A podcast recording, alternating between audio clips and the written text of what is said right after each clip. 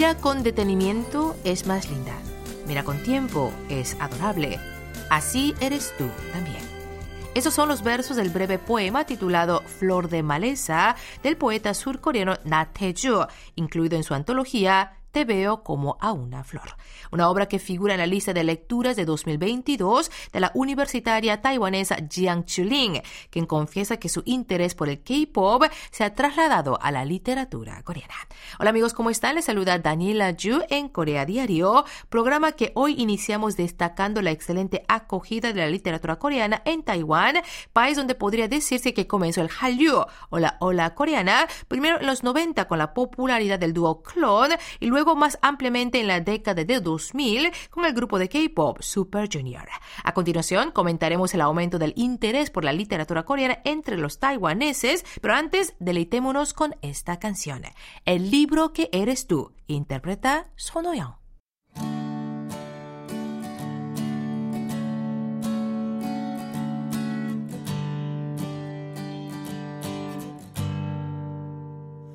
노란 책을 읽어 내려가. 한 장 한 장 넘겨봐. 몇 번을 다시 또 읽어도 넌 질리지 않는 얘기. 그대라는 책을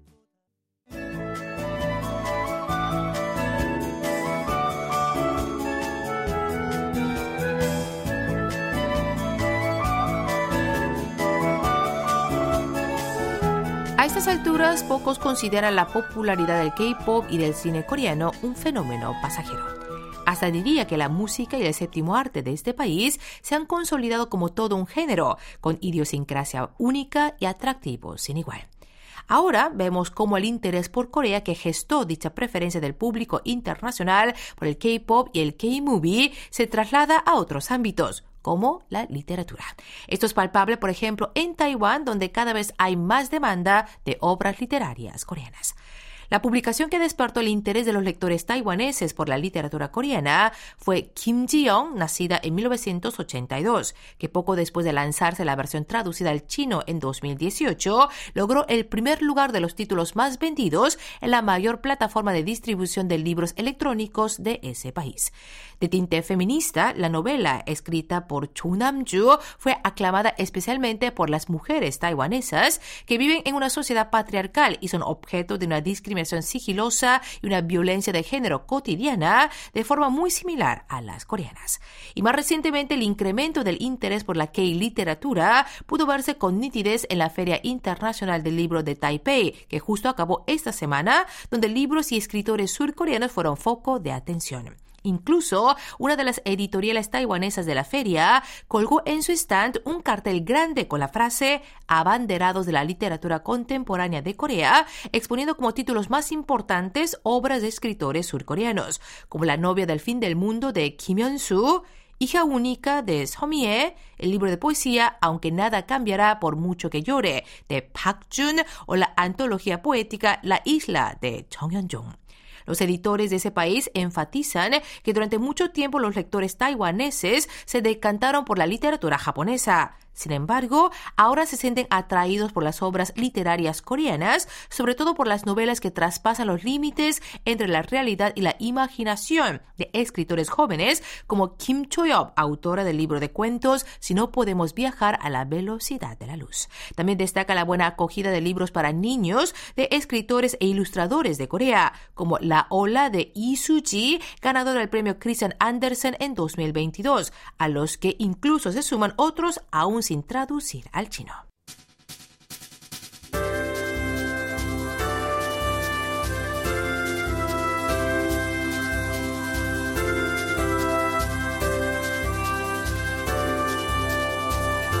La mascarilla dejó de ser obligatoria en interiores hace un poco más de una semana en Corea del Sur, pero no por ello ha aumentado el número de contagios. Es más, el lunes 6, exactamente una semana después del cambio de pautas, el país reportó 5.000 850 nuevos casos de COVID-19, el menor volumen en 224 días desde el 27 de junio de 2022, pese a los pronósticos que vaticinaban que los contagios empezarían a aumentar pasados siete días tras la supresión de mascarilla, considerando el tiempo de incubación del virus. Las previsiones más optimistas auguran que si los casos diarios remiten más rápido de lo que podrían aumentar por el no uso de mascarilla, es posible que el descenso de contagios se consolide consolide. Las autoridades sanitarias explican en todo caso que retirar la mascarilla en interiores no ha tenido aún gran impacto, pues de momento la mayoría prefiere seguir usándola por cautela, no solo en el transporte público donde sigue siendo obligatoria, aunque la situación podría cambiar si la gente se relaja. Enfatiza la importancia de ponerse una dosis de refuerzo con vacuna bivalente adaptada a nuevas variantes, sobre todo entre grupos de riesgo, pues un 40% de esas personas presenta deficiente inmunidad al COVID-19. Según la Agencia de Control y Prevención de Enfermedades y el análisis de 1,5 millones de positivos entre el 27 de noviembre y el 24 de diciembre, tanto la tasa de pacientes graves como la mortandad entre personas que recibieron refuerzo bivalente apenas ronda una quinta o sexta parte de aquellos que solo se vacunaron con las dos dosis básicas. Los expertos aseguran que la vacuna bivalente es efectiva no solo contra la variante de Omicron BA5, sino también contra BE N1, la dominante en Corea del Sur, y contra la XBB15 que actualmente se propaga en Estados Unidos. Hacemos ahora una pausa musical con este tema movido en las voces de PB y Yunmire en el rapeo. Low. Luego estará con nosotros Unana para presentarnos un interesante destino turístico de Corea.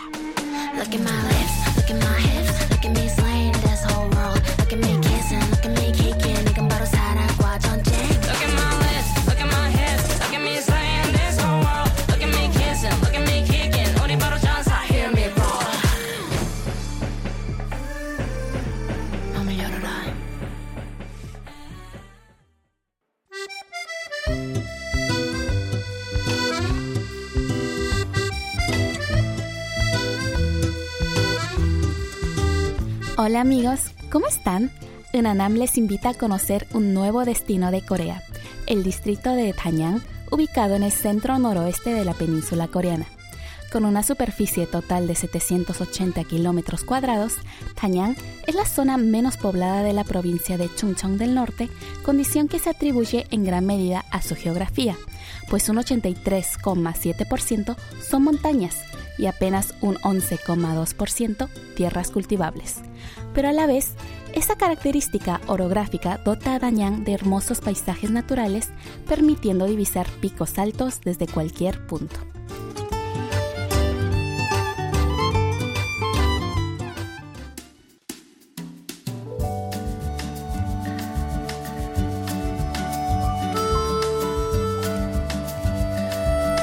Situado en la zona montañosa interior de Corea, Kanyang presenta un clima continental con gran diferencia térmica.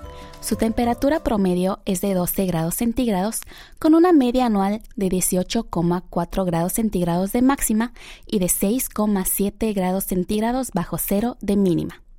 Como está rodeada de montes, el clima es fresco en todo el año e incluso hace frío en muchos días de primavera y otoño. En cuanto a su topografía, en gran parte son zonas calizas y relieves kársticos que pueden observarse con nitidez en las cuevas o los precipicios alcantilados de piedra caliza de la zona.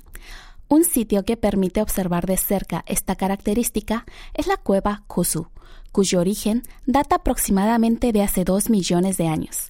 Es la más antigua y famosa de las 180 cuevas de Dañán. Tiene una longitud de 1,4 kilómetros y aunque el acceso al del público se permite solo hasta 940 metros, es suficiente para conocer de cerca la topografía de la zona con relieves memorables como la Roca del León, una imponente escultura natural subterránea y otras formaciones de calcita de formas maravillosas llamadas coraloides y aragonitos. También destacan Kudambong y Oksumbong, precipicios de piedra caliza situados en el lago Chungju. Dos formas de apreciarlos son haciendo montañismo por una ruta cuyo recorrido tarda unas cuatro horas o en barco, aprovechando los ferries turísticos de allí. Pero la más llamativa es Sainam, un risco considerado uno de los cinco paisajes más majestuosos de Tanyang, bañado por un riachuelo de aguas procedentes de los valles del monte Sobek.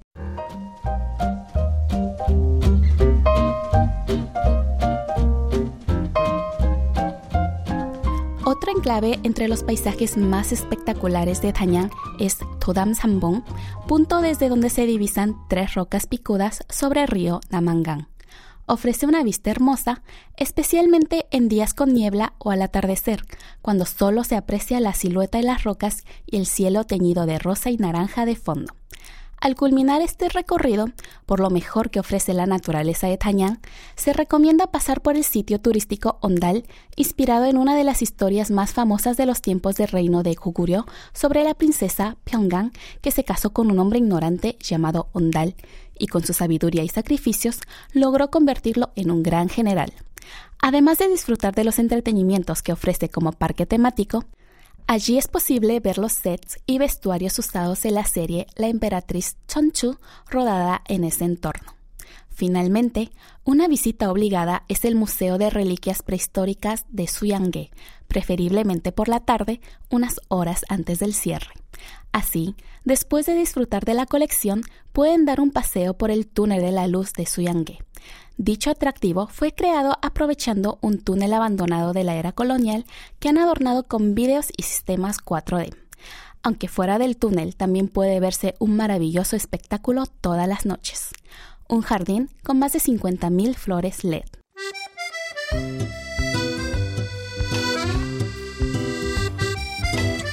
Así finalizamos Destino Corea. La próxima semana seguiremos en Tañán para probar tanto otras atracciones como la gastronomía de la zona. 계세요.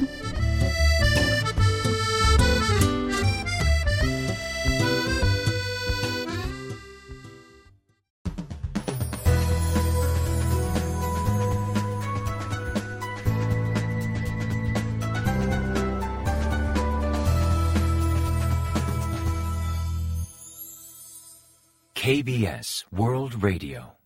Sintoniza la programación en español de KBS World Radio. No cambien el dial que seguimos con más Corea Diario.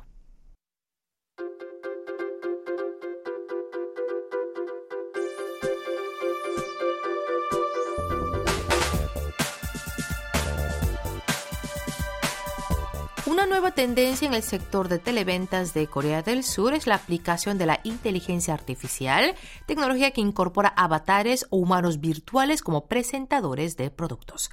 Un ejemplo es Lucy del canal de compras Lotte Home Shopping, difícil de diferenciar de una vendedora humana tanto en apariencia física como en forma de hablar. Es más, hace poco esta presentadora de televentas virtual agotó los bolsos y los accesorios de una marca de lujo que le tocó vender en apenas 38 minutos. Esos sistemas de inteligencia artificial cada vez salen con mayor frecuencia en el sector, pues su uso es más barato y más simple que contratar presentadores humanos. La llegada de la inteligencia artificial al mundo de los negocios es más fuerte que nunca en estos momentos, pues además de estar presente en el ya mencionado sector de televentas, también emerge en comercio electrónico, sector turístico y mensajería. En comercio online, los sistemas de inteligencia artificial se encargan en la actualidad de comparar precios, recomendar al consumidor el producto que más le conviene y hasta atender llamadas de quejas o solicitudes de devolución. La industria del turismo, en tanto, aplica la inteligencia artificial para el análisis de datos masivos sobre gustos, preferencias y necesidades de los consumidores, para diseñar paquetes de viaje o proponer itinerarios personalizados. Por ejemplo, la app de viajes Yoda sugiere en apenas un minuto los recorridos más recomendados basándose en algoritmos, tras indicar al usuario el destino, cuántos planean viajar, sus edades y sus prioridades al viajar.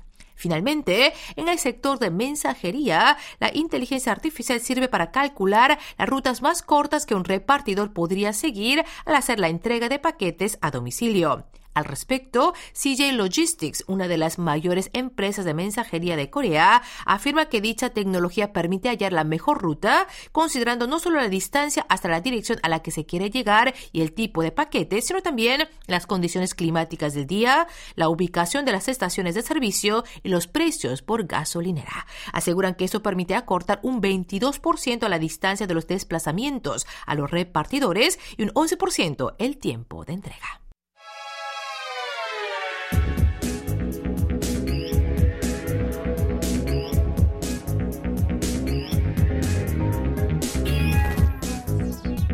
Tras un largo periodo de estancamiento y pérdidas, el sector del teatro recupera rápidamente la demanda al remitir la pandemia y considerar el COVID-19 como una enfermedad endémica. Recientes datos ilustran que en 2022 la venta de entradas a funciones artístico-culturales aumentó un 43% respecto a 2019, alcanzando el total anual de 558.900 millones de wones. Entre los que obtuvieron mayor interés despuntan los espectáculos espectáculos de teatro musical, seguidos de conciertos o recitales de música clásica y de obras de teatro. Es más, lograron una demanda mayor que la registrada en Broadway en Estados Unidos o West End en Inglaterra, catalogados como los centros mundiales de artes escénicas. Esta creciente demanda se atribuye principalmente al reprimido deseo de las personas de disfrutar de una plena vida cultural durante la pandemia, pero también a los esfuerzos y sacrificios del sector para seguir programando funciones aún en tiempos de pandemia, pese a las duras pautas preventivas y asumiendo pérdidas, al contrario de lo que ocurrió en otros países donde los teatros permanecieron cerrados durante largo tiempo. Así, en 2020, Corea del Sur fue el único mercado en el que subieron al escenario los musicales Cats y El fantasma de la ópera. De hecho, en Broadway, debido a las multimillonarias pérdidas sufridas durante la pandemia, echarán definitivamente el telón en abril funciones como El fantasma de la ópera, la obra más longeva de Broadway que lleva 35 años en cartelera desde su estreno en 1988. En este ambiente, en Corea del Sur, algunos musicales agotan entradas en cuestión de minutos y hay toda una guerra en las plataformas de reserva online por conseguir un ticket, sobre todo en las representaciones donde el elenco incluye a estrellas consideradas como un imán para atraer público. Es el caso de las funciones del musical El hombre que ríe con el cantante Park Kyo-shin, de Moulin Rouge con la participación del actor Hong Wang-hyo o del musical Elizabeth con la cantante y actriz Uk Ju-hyun en el reparto. Llegamos así al final del programa de hoy. Nos despedimos con este tema de uno de los cantantes con más poder taquillero en el mercado nacional de teatro musical. Flor Silvestre canta Park Hyo-shin. Y aquí yo me retiro. Hasta aquí los acompañó en la conducción Daniela Jung.